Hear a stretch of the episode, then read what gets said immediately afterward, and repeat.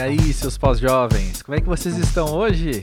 Para quem não conhece, eu sou André Felipe de Medeiros e esse aqui é o Pós-Jovem, um podcast que promove conversas muito sinceras sobre amadurecer e sobre os aprendizados que nós temos nesta fase da vida, quando não somos mais assim tão novinhos, mas ainda temos muito pela frente, né? Essas conversas são com pessoas sempre muito incríveis, com olhares muito abertos para o que está acontecendo no mundo Algumas delas você deve acompanhar já há um bom tempo e aqui vai poder conhecer outros lados que você ainda não tinha tido contato. Enquanto outros convidados são pessoas que você vai adorar conhecer e acompanhar daqui para frente. No caso de hoje, com Letícia Novaes, eu vou repetir o que eu já falei nas redes sociais nesses últimos dias. A Letícia é uma espécie de recordista dos pedidos do pessoal de convidados aqui para o podcast. Sempre tem alguém falando: chama a Letrux, chama a Letrux. Mas eu vou confessar que ela tá na lista de convidados dos sonhos desde literalmente antes do projeto ir pro ar. E como é bom poder marcar como completo um item dessa lista dos sonhos, né? Lista de desejos. E melhor ainda é ter sido num papo tão bom quanto esse. Caso você ainda não conheça a Letícia, deixa eu te situar. Ela é carioca, tem 39 anos, ela é cantora e compositora eu a conheci como parte do, do Letusse, que ela tinha com o Lucas Vasconcelos, de quem eu também sou muito fã, inclusive. E ela é hoje a voz e o rosto da banda Letrux, que lançou seu segundo álbum, Aos Prantos, em 2020. Mas olha só, antes da conversa com a Letícia começar, de fato, deixa eu te dar a dica de seguir o pós-jovem, tanto no Twitter quanto no Instagram. Além de, é claro, né, seguir o podcast aí nessa plataforma que você está escutando. Aliás, se você chegou hoje aqui pela primeira vez, ó, tá permitido se sentir em casa, pode tirar o sapato, senta aí e olha só, dá uma olhada depois em outros convidados que já passaram aqui no podcast, que eu tenho certeza que vai ter gente que você vai se identificar bastante. Fica aí com o papo com a Letícia agora e já já eu volto pra gente conversar um pouco mais.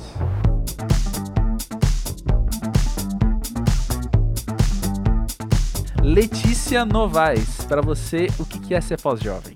Ai, para mim, ser pós-jovem significa manter a mente perturbada, especulativa, criativa e curiosa. Ah, que baita combo, adorei. Assim, é um, um, baita, um baita difícil, né? Mas é, é a, é a tentativa de manter a manutenção é, me deixa pós-jovem. Você acha que a nossa tendência, se a gente precisa buscar, tá instigado, a nossa tendência é enraizar e ficar, tipo, de boa, sem precisar ser curioso, sem precisar. Acho que, o automati... Acho que o automatismo da sociedade excitada que a gente vive, ele quer que tu enraize, ele quer que você fique automático mesmo, né? E eu acho que o desvio é a coisa mais foda que a gente pode ter hoje em dia, né? Porque as retas, as gavetas estão todas preparadas quando você nasce. Você vai, você vai, você vai, lá, lá, lá. E aí, quando você sai da curva e você faz um desvio, muitas emoções podem estar no caminho. Perrengues, inclusive. A garantia de amor não é só porque você vai fazer o desvio, tá, gente? Uhum. Não existem garantias de ai, poxa, eu fiz o desvio, deu tudo certo. Não é assim que funciona. Mas ainda assim eu prefiro a dúvida do fracasso, do horror, do que a gaveta, do que ai, supostamente a vida padrãozinho, o capitalismo automático e tal. Então ainda prefiro esse desvio. Pois é. Eu também, eu não sei se é o seu caso, mas para mim parece que eu não escolhi o desvio não que o desvio é, ele tenha acontece, me né? É, total, não. Total, total. Mas tem.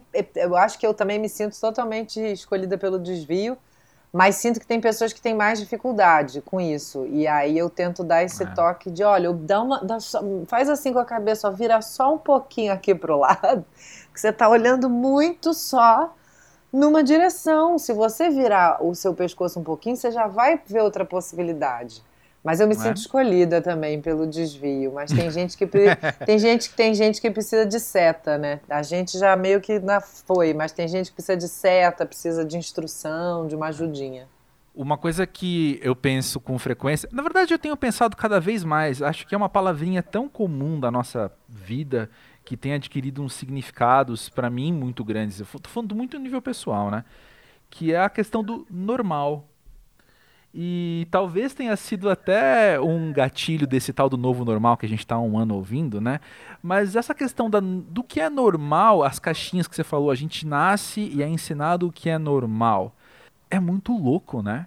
Não, é muito É muito maluco. Eu tô até dificuldade de verbalizar a dimensão das coisas, sabe? Não faz sentido, não faz sentido. Eu amo, de vez em quando, assim, eu, eu né, de vez em quando baixa existencialista e aí eu tô, sei lá, dentro do, do Uber voltando para casa. E aí eu começo a olhar as lojas e fico assim, gente, existe loja, existe lanchonete existe depilação. Aí começa, aí eu, fico, aí eu começo a me olhar dentro do Adorei. carro, é um, é um barato. Eu fico, eu estou dentro de um carro que eu estou pagando. Aí começa, um, é, é, eu estou falando, gente, não sou assim o tempo inteiro, mas às vezes baixa um existencialismo meio, para que isso? Para que a gente está falando aqui agora? Por que eu tenho computador? E aí isso me dá uma certa, né, dá uma certa ansiedade, claro, e aí daqui a pouco eu volto para a terra, mas realmente é muito maluco. A gente chegou num ponto que, que não teria outro ponto para chegar, é só a partir da, da história do planeta, onde dava para chegar era aqui mesmo. Que uhum. realmente a gente se questiona um monte de coisa, né? Como isso é possível? Por que isso ainda é possível? Por que ainda existe racismo? Por que ainda existe machismo? São porque a maconha ainda não é legalizada e as pessoas se entopem de açúcar e é o primeiro ingrediente em todos os, né, água, vírgula, açúcar. Uhum. Isso em, em, qualquer produto, no suco, no biscoito, tudo é água, vírgula, açúcar. E, e, e, é chocante, assim, eu tô com 39 e aí eu vejo o jornal às vezes e me dá muito também ansiedade quando as notícias são iguais de quando eu tinha seis anos e já prestava atenção Nossa. no mundo. Oriente Médio, Oriente Médio, não sei o quê, faixa de Gaza, bababau, e até hoje essa briga não acaba. E aí, é legalização das drogas. As drogas venceram mais um ano contra a guerra contra elas mesmas.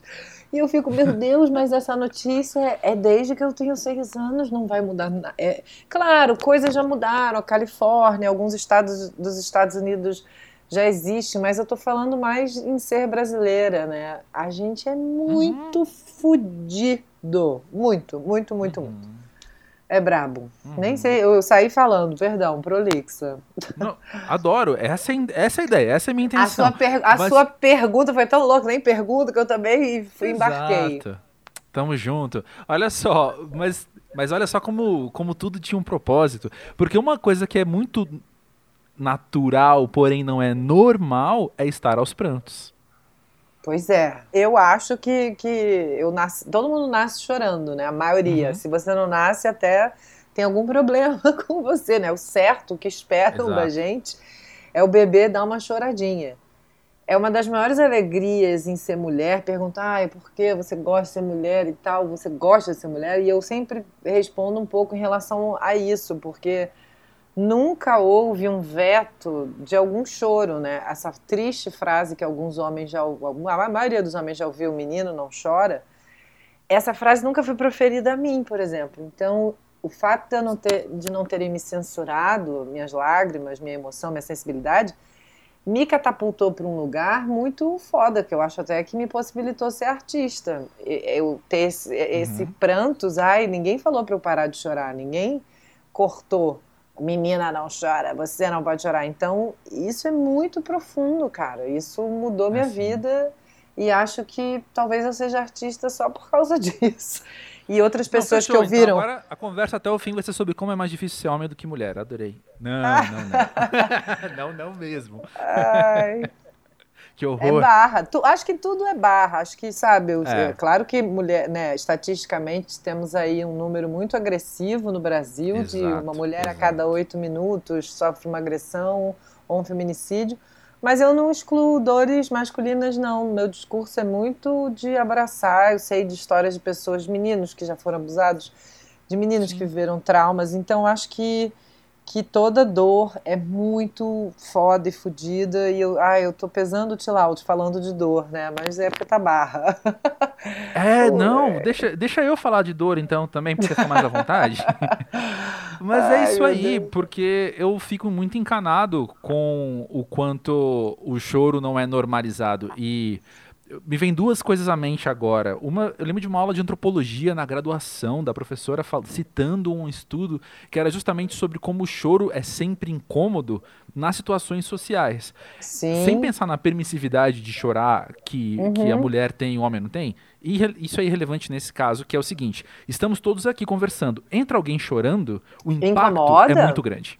É, incomoda. É. Não, qualquer situação, é mesmo que seja uma situação de alegria a pessoa começa a chorar de alegria, outras pessoas podem se constranger, ficarem, ai, Exato. exagerou, ai, nossa. E aí, eu amo, eu amo ver alguém chorar, porque isso me faz ter vontade de chorar.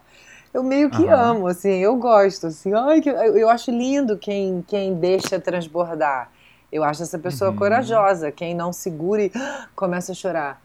Mas é, é, é, incômodo. Qualquer situação de choro, mesmo que seja de alegria, isso pode causar um constrangimento social. Eu já vi várias pessoas, ai, ai enxugar lágrima, ai, disfarça. Disfarça o quê, cacete? Isso, eu... isso.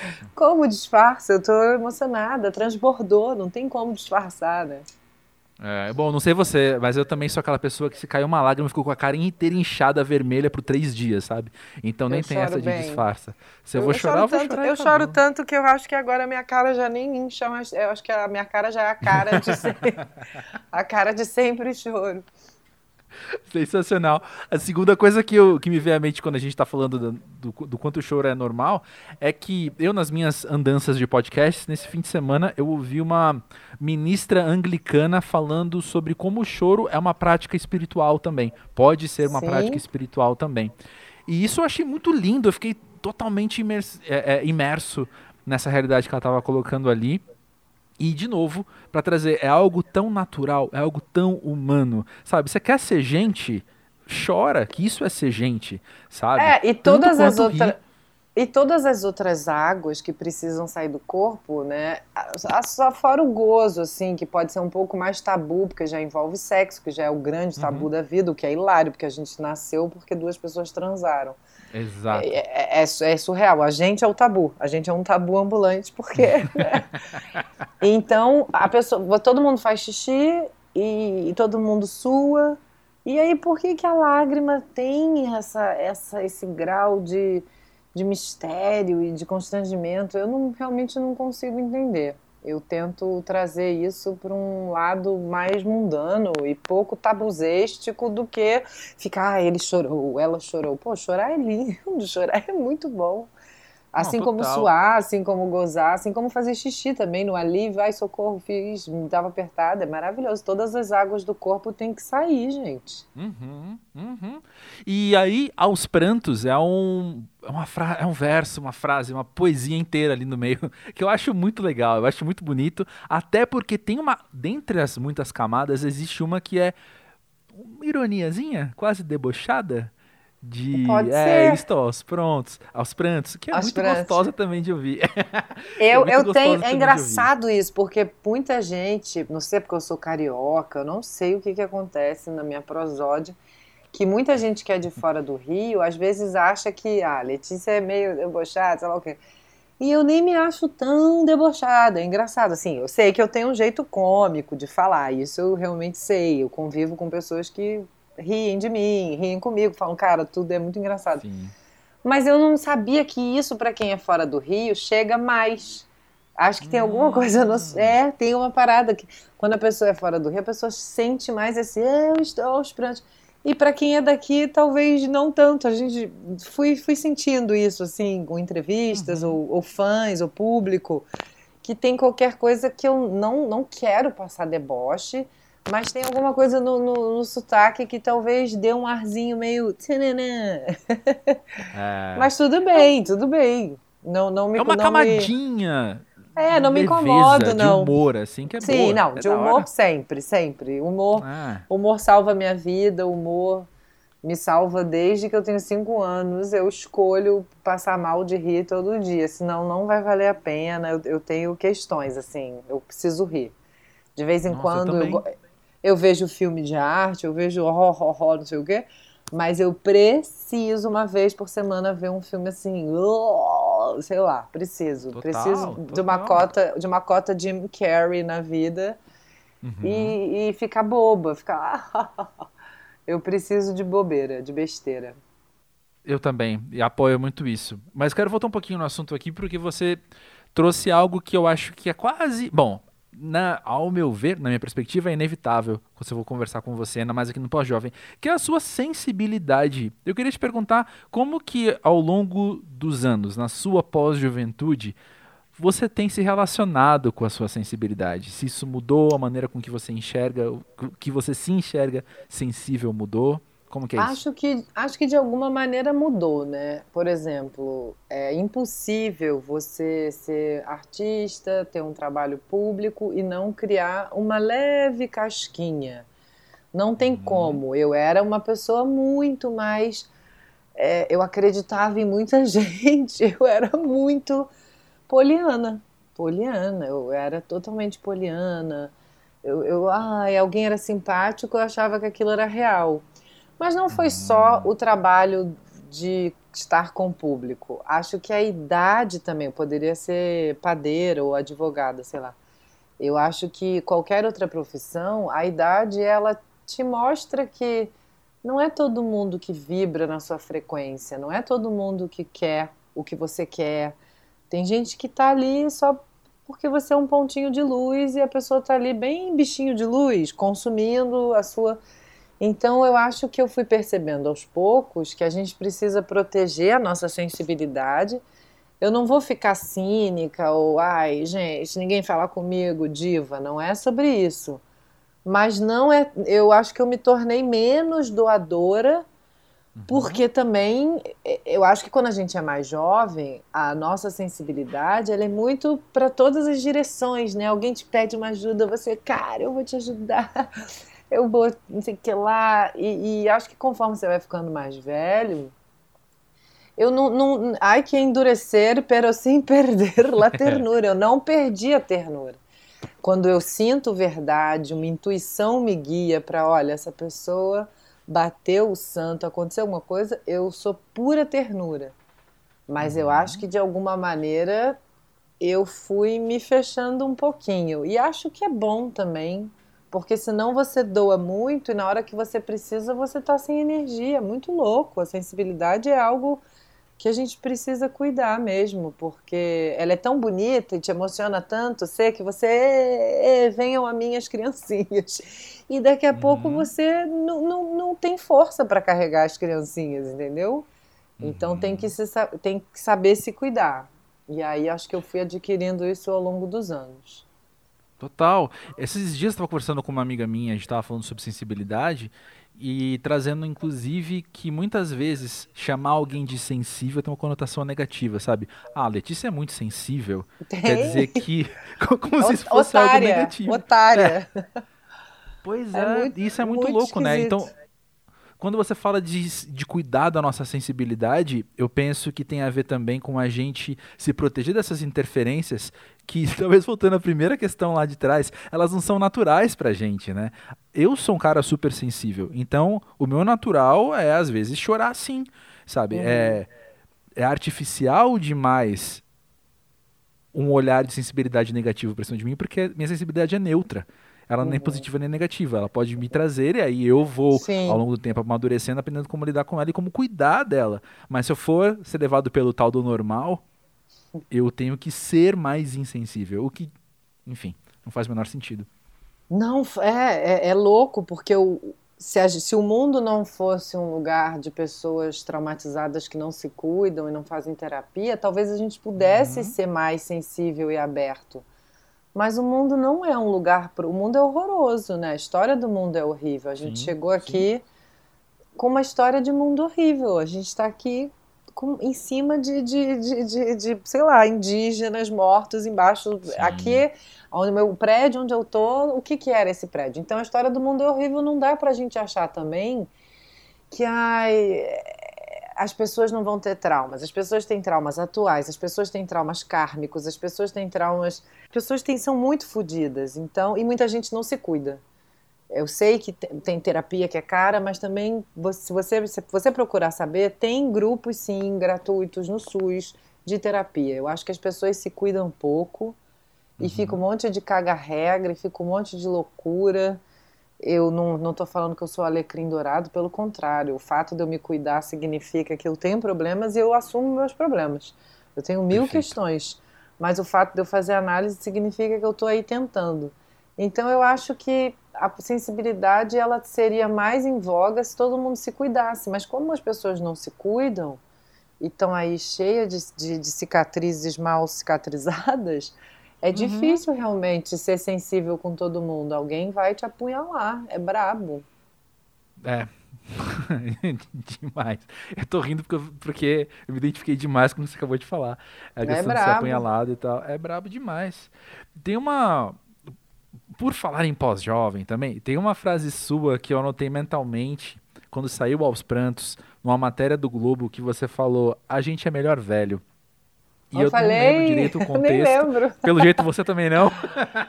Olha, mas ah, eu assim, eu sou capricorniana, né? Eu tenho uma tendência a achar que, é claro, o Caetano que tem essa frase, ele fala, é uma pena o corpo não acompanhar a mente, porque uhum. seria incrível, ele falou, seria incrível ter a mente que eu tenho agora com aquele colágenozinho dos 22. Oh, já pensou? Mas esse é o mistério da vida, realmente, né? Você não tem, você não tem como ter o melhor dos mundos sempre. Sempre vai uhum. faltar. É o yin e yang o tempo inteiro, é taoísmo até o talo. Então, acho que quando você tem deluxe, o colágeno, te falta sabedoria, te falta maturidade. Mas acho que minha vida nunca foi muito baseada em deluxe. Eu nunca fui uhum. gatinha no colégio, essas coisas. Então, mi minha pesquisa humana foi muito para outro lugar. Claro que eu tenho preocupações estéticas, mas não é sobre isso. Então, eu acho que vai ser maneiro envelhecer. Tá sendo maneiro envelhecer, tirando a pandemia. Mas eu tenho é. high hopes, assim. Eu tenho fortes esperanças para um futuro. Eu vejo muito capricornianos que eu amo, assim, Rita Lee, Xadê, o próprio David Bowie, que que tiveram e têm uma terceira idade muito maneira, sabe? Eu me vejo capricorniana assim, com 70, 80, muito sábia, escrevendo livros num sítio, sei lá. Então eu, eu gosto, assim. Eu não conseguiria fazer esse disco com 22 anos, nem o Climão. O Climão pois é. aconteceu, é. eu tava com 35 e eu acho muito foda ter acontecido com 35. Eu tava mais preparada até para para enfrentar essa loucura toda que foi. Eu acho que com 22 eu teria dado uma surtadinha. Faz sentido. Mas sabe que a minha leitura, acompanhando cada um desses lançamentos daqui, foi de sempre encontrar um valor pós-jovem, mesmo antes da gente ter o podcast, que tem dois anos. Então, quando o Climão saiu, ainda não, eu ainda não conhecia o termo pós-jovem, né? Sim. Mas eu já, já notava essa característica, assim, de falar que bom que esse não é um disco jovenzinho, não sabe? é. É, não, que por bom exemplo, que ele é um disco de tenho, outro momento. Eu, tenho, eu tinha 35, o Arthur tem minha idade, a Marta, que é a tecladista, a Marta tinha 45, Natália também, o Rebelo que é mais novinho, nosso baixista, mas ninguém uhum. era ali começandinho, tava todo mundo já vindo de 10, eu 15 anos, Marta 20 anos, de estrada, de coisa, entendeu? Todo mundo já tinha tido mil bandas, mil situações sonoras. Claro que ele dialoga com as pessoas mais jovens, sem dúvida, dialoga com Total. o ser humano em geral. Sim. Mas quem estava ali segurando aquela bandeira não eram pessoas que, ai, me apaixonei pela primeira vez. Não. A hum. gente já estava vindo aí de paixões e de loucuras e de horrores há uns uma boa década. É, Acho que é por é isso até que alguns jovens se identificam, perdão. Porque de alguma maneira, eu, eu mesma também, quando eu tinha sei lá quantos anos e eu via a P.J. Harvey ou a Cat Power, que nem são muito mais velhas que eu, mas são, E eu tinha uma sensação assim, ah, eu quero viver um romance assim, que nem a P.J. Harvey viveu com, com Nick Cave. Acho que é uma identificação de querer aquilo. Então, tem muita gente jovem que ouve e se identifica de imediato, mas também se identifica, ai, para daqui a um pouco, ai, eu queria muito viver uma história que, que nem essa música da Letruc. Eu acho isso bonito também, uma identificação que vai vir ainda. Ela sente, mas ainda vai acontecer. Tem uma beleza nisso. Letícia, isso é muito precioso. Isso é muito precioso. Porque eu fico pensando que quando eu tinha talvez 23 anos, eu tinha a sensação de estar vivendo bem a sensação, é bem irracional, mas é um enorme checklist, assim, sabe? Você já fez tal coisa? Você já viveu tal situação? Já... Você vai ticando aquilo. Sim. Quando eu chego aos 36, que é o meu caso hoje, é o, o, caso de parar e falar, cara, primeiro que eu não penso assim já há muito tempo. Mas depois que a vida ainda tem uma grande curiosidade e um grande fator novidade, mesmo nas situações que eu já vivi, porque Sim. quando elas acontecem, eu não sou mais o mesmo que da outra vez, sabe? Aquela loucura que a gente estava falando da gaveta, né? De você seguir a linha, check. A, a, gaveta é o grande check. Aqui é a gaveta disso, aqui é a gaveta daquilo. Então o desvio, né, é, é, meio que esse lugar mesmo de gente sai dessa, sabe? não existe isso. Existe para quem quiser, mas aí essa vida vai ser zero surpresas. Ai, é tão bom uma surpresinha, um imprevistinho. é, não, mas olha que legal, você pode falar pro teu fã de 18 anos, de 20 anos, que talvez esteja sentindo o checklist ali na barriga crescendo, que, não, mas olha só, lancei meu primeiro disco com Letrux aos 35, sabe? Sim, tem novidades que chegam tem. depois, independente não, de checklist. Totalmente, não fica achando que, ai, se não acontecer agora. Quando eu entrei no teatro, foi lindo, porque eu tinha 19 anos e a maioria era um pouco dessa idade. E a uhum. gente chegou fazendo, jurando que era a melhor atriz, não sei o quê. E aí chegou um professor maravilhoso, um diretor, Renato Icaraí, muito importante assim na minha formação, e falou assim: vocês só, vocês só vão fazer algo substancial daqui a 10 anos. E ficou todo. E a nossa cara, assim, caiu. Eu lembro que eu uhum. olhei para minha amiga e falei: como assim? Não sei o quê. E tudo fez sentido. Eu, eu da sua amiga, minha, uma das melhores amigas ainda é a mesma menina do primeiro dia de aula. E a gente, dez anos depois, a gente, amiga, lembra da frase do Renato Caraí? Agora, é isso. Aí ela lançou a peça dela, ela é dramaturga. Eu lancei disco. A gente ficou. Tá acontecendo. Dez anos depois, está acontecendo. Então, assim, claro, claro que tem pessoas jovens, Billie Eilish, tem pessoas que, uau, uhum. acontecem, claro que acontece, eu não estou falando que não. Mas se não acontecer com você, também não se desespere, sabe? No caso de você querer ser artista, se quem estiver ouvindo. Ou uhum. até não sou artista, alguém que, sei lá, queira, que quer ser contratado pela empresa tal. É, é difícil, as coisas, né? O mundo está super populoso também. Então é complicado é. você ser ser escolhido para alguma coisa ou ser contemplado de cara, né? Eu nunca passei uhum. em edital, eu fiz três crowdfundings. Aí só depois do sucesso, assim, do climão, é que a gente conseguiu passar na Natura para fazer os prantos. Mas eu, eu, o, o climão tentou a Natura, a gente não uhum. passou. Uhum. E falo isso assim, na boa, e eles sabem que a gente claro. não passou. E depois a gente passou, que lindo e tal. Mas eu fiz três crowdfundings a vida toda. E sei lá, tô pronta para fazer um próximo, caso não aconteça nada. Mas é isso, é ir tentando e ver onde dá pé e onde não dá pé. O mar é assim, sacou? Se você sabe uhum. nadar, você nada, mas senão você vai pisando e sentindo. Pois é, esse negócio que o Renato falou para você me lembrou uma coisa que eu vi esses dias também. O Brian Cranston, o ator de Breaking Bad. Uhum. Ele contando que ele é ator também desde os 20 e poucos anos, assim, fez peça de teatro, fez ah, muita coisa, até comercial, essas coisas que fazem parte do currículo de, de, de grandes atores sempre, né? E aí ele foi fazer Malcolm in the Middle, a série que ele era o pai lá, que era uma série de sucesso, porém nem tanto, uma série me... grande é, entre as médias, talvez, Bad, enfim. É. Exato. Ele tinha 45 quando ele foi fazer aquela peça, eu acho. Aquela série, desculpa. E com Breaking Bad ele tinha mais de 50. E hoje ele é um dos grandes atores de Hollywood, Foda. um dos grandes referências e tal. Mas ele tem 60, sabe? Maravilhoso, então, assim, maravilhoso isso. Os tempos são outros. E é. ele contou, ele falou uma frase que, Letícia, muita coisa que você acabou de falar, assim, que ele falou que se ele tivesse feito sucesso aos 20 anos, ele não teria tido maturidade para lidar. Então as coisas Também foram acontecendo acho. na hora certa para ele. Também acho. Cada um sabe, isso cada um sabe onde dói e aperta, sabe? Acho que a Anitta, a Anitta nem tem 30 anos. Às vezes eu vejo a vida dela e fico assim, meu Deus, ela nem tem 30 anos. Nossa. E ela é, é muito verdade. madura, né, para algumas coisas. Eu fico, caraca, que sinistro, cara. Eu não teria. Eu não teria estofo. Claro, você, ela aprendeu, ela teve que ter, ela sei lá o quê, ela passa, passa por cima de coisas, ela às vezes é isentona. Mas eu não teria, eu não teria esse estofo, assim, eu, eu ficaria meio surtada. Para mim é muito. Eu tenho, tenho outras ambições até. Não sou tão, oh, I wanna conquer the world. Não funciona muito assim uhum. para mim.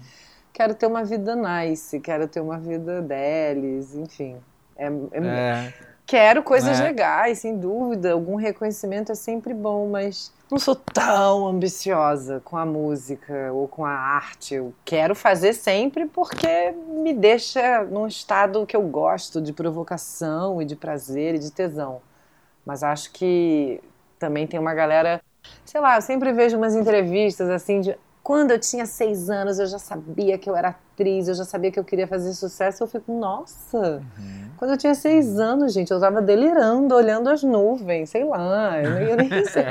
eu, não, pensava, eu, não, eu não pensava nada, assim. Eu podia ser engraçada, e as pessoas falavam, ah, mas você já era bem bem saidinha, com seis anos, eu falo, tudo bem, mas eu não estava pensando, quero ser famosa. Não existia esse pensamento. Eu acho meio impressionante quando eu vejo pessoas dando entrevistas e dizendo que desde os seis elas sabiam que queriam ser famosas. Eu fico, caraca, faltou um pouco de brincadeira aí também, porque eu brincava tanto que eu, sei lá, não, não dava tempo de pensar que eu, que eu ia ser.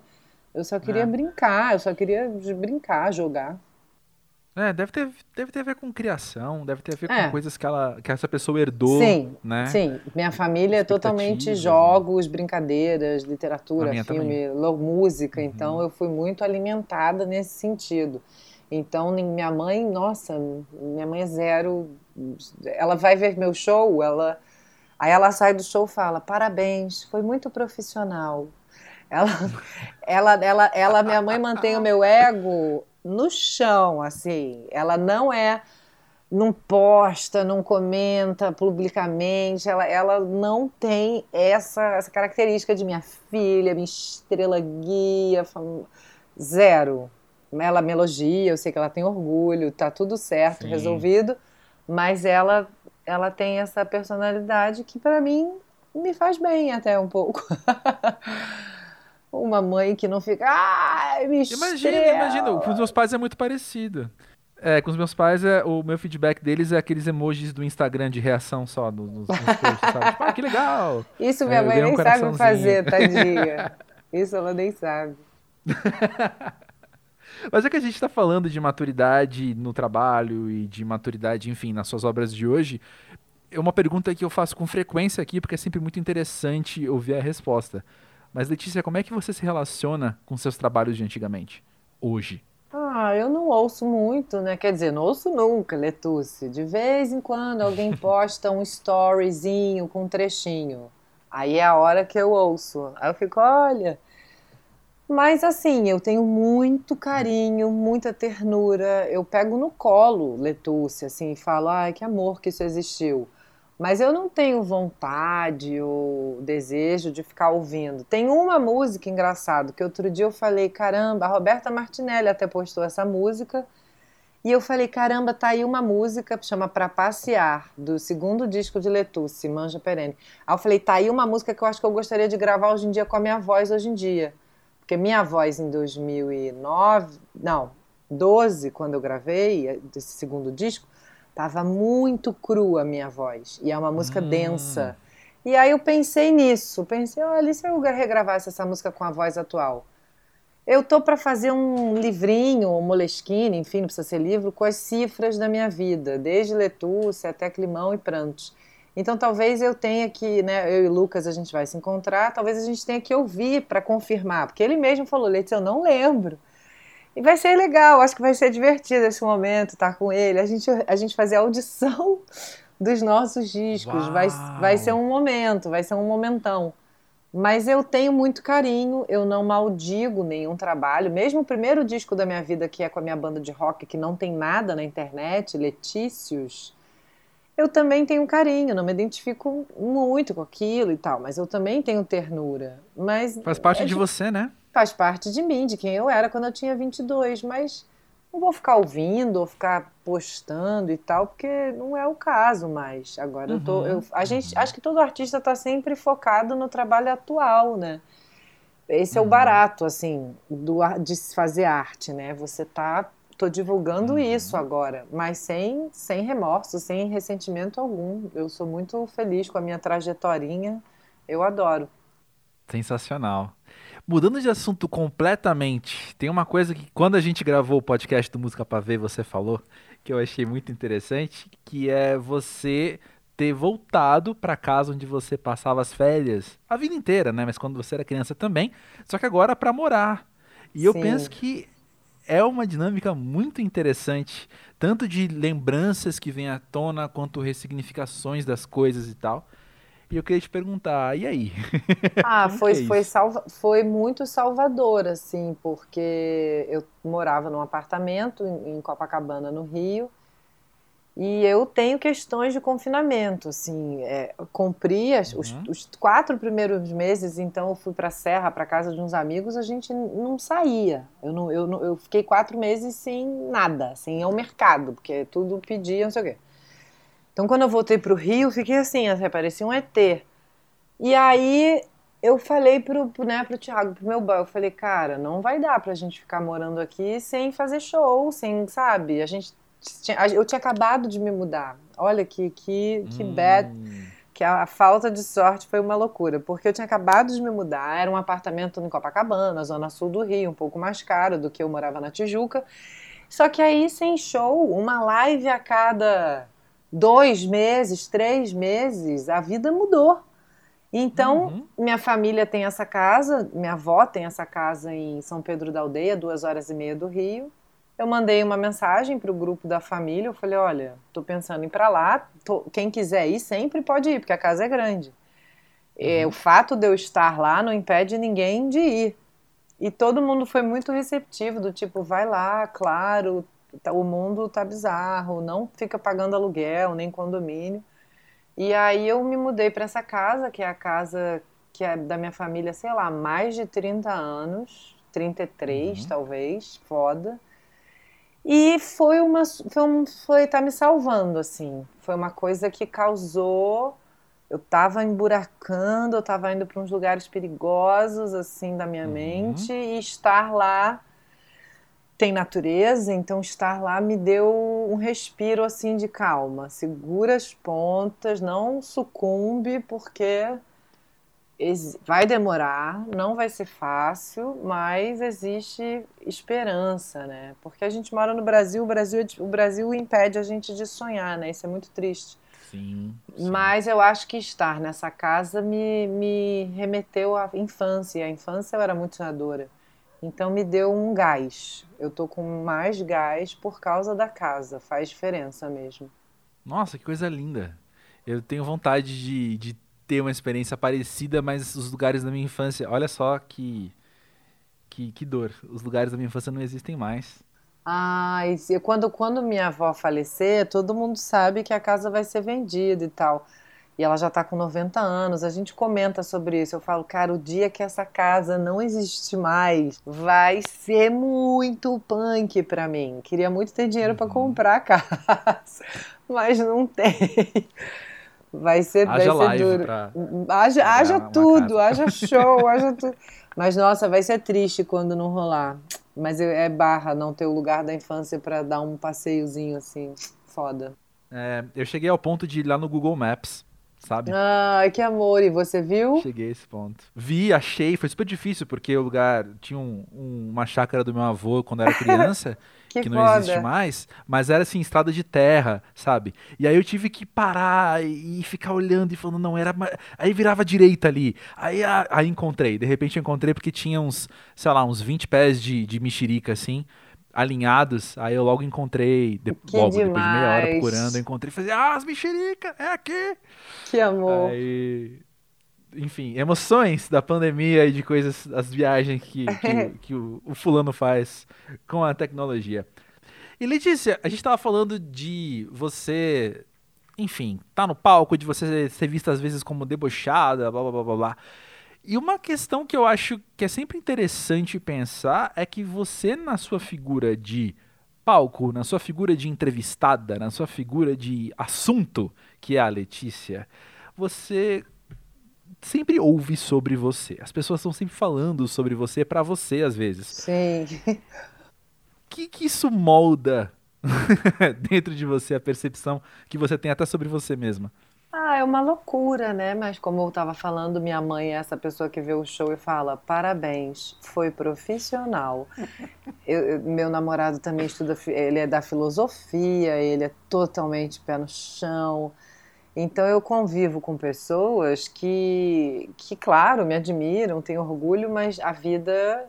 Outro dia alguém perguntou: ah, você é Letrux em casa? E eu fico: olha, eu realmente, eu sou, eu, Letícia é Letrux, mas não tem como ser Sim. aquela figura do palco em casa, senão a pessoa Sim. que vive comigo vai me matar. Porque o palco, o, o, o, palco é um lugar muito permissivo para loucura e devaneio e deboche e poder. E a casa é para ser mais dividida, né? 50-50. Senão, fudeu. Eu acho que ouvir as pessoas falando sobre mim me dá uma sensação de que de que sempre tem um mistério que fica no ar, porque tem coisas que eu fico, gente, será? Aí eu fico, não, mas isso aqui eu vou guardar, isso aqui, isso aqui essa parte aqui vai ser minha.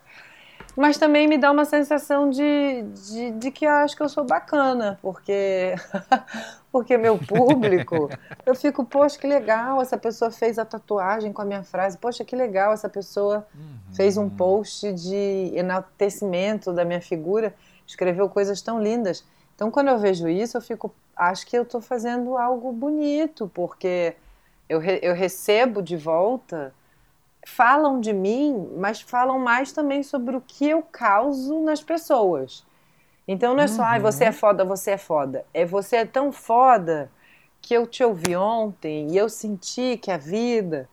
Então, é uma, é uma outra coisa, né? Uau. né? O foco não é só, ai, você é foda, você é foda é, você é foda e você me fez perceber que a vida e as sensações, então isso é mais bonito. Então eu me sinto bacana, eu falo, pô, tô, tô num, num caminho bonito da, da minha arte, porque se ela causa isso em pessoas, que maneiro que isso está acontecendo, né? Por aí.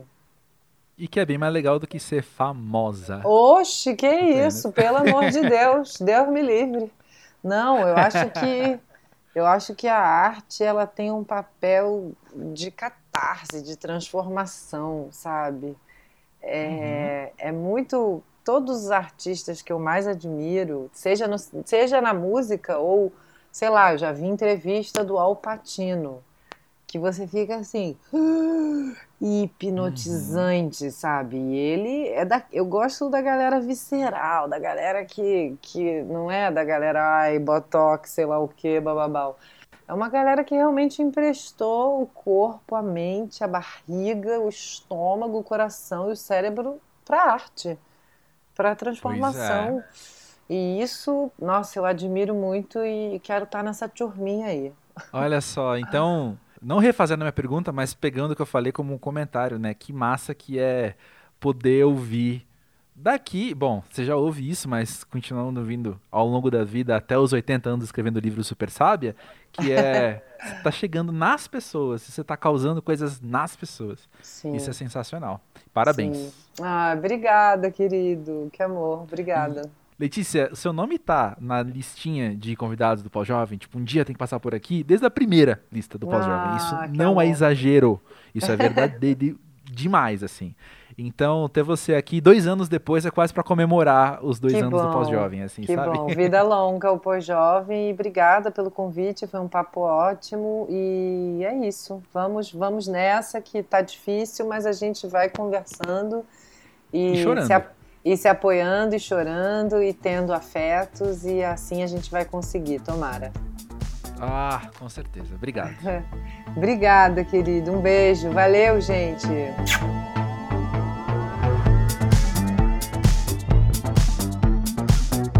É isso aí, né? Ah, que delícia. Acho que essa conversa fez jus a cada um dos pedidos ao longo desses quase dois anos que eu recebi falando: chama Letrux, chama Letrux. E me fez muito bem, me fez muito bem gravar e me fez muito bem depois editar. Eu dei risada tudo de novo das coisas que a gente falou, pude refletir de novo. Ela, eu reparava que eu tava editando, aí ela falava uma coisa e meu olho abria, assim, ah, arregalava o olho, sabe?